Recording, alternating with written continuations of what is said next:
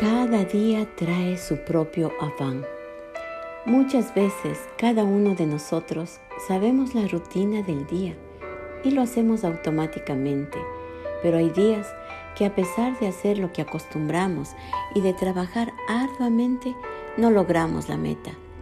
Así le sucedió a Pedro y otros discípulos de Jesús cuando salieron a sus jornadas habituales. En la Biblia encontramos en Juan capítulo 21, versículos del 3 al 6, que dice, Simón Pedro les dijo, voy a pescar. Ellos le dijeron, vamos nosotros también contigo. Fueron y entraron en una barca y aquella noche no pescaron nada. Cuando ya iba amaneciendo, se presentó Jesús en la playa, mas los discípulos no sabían que era Jesús. Y les dijo, hijitos, ¿tenéis algo de comer? Le respondieron, no.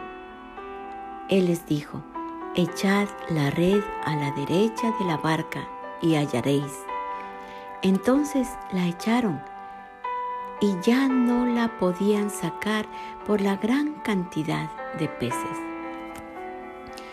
Dejémonos guiar de Dios cada día y obedezcamos sus instrucciones Así como Él les dijo en el versículo 6, echad la red a la derecha de la barca y hallaréis.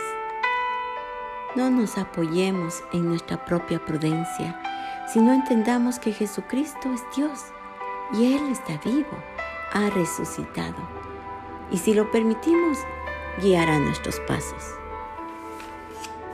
Oremos. Amado Señor Jesús, Sabemos que después de tu obra redentora has resucitado y tú puedes guiar nuestras vidas para bien.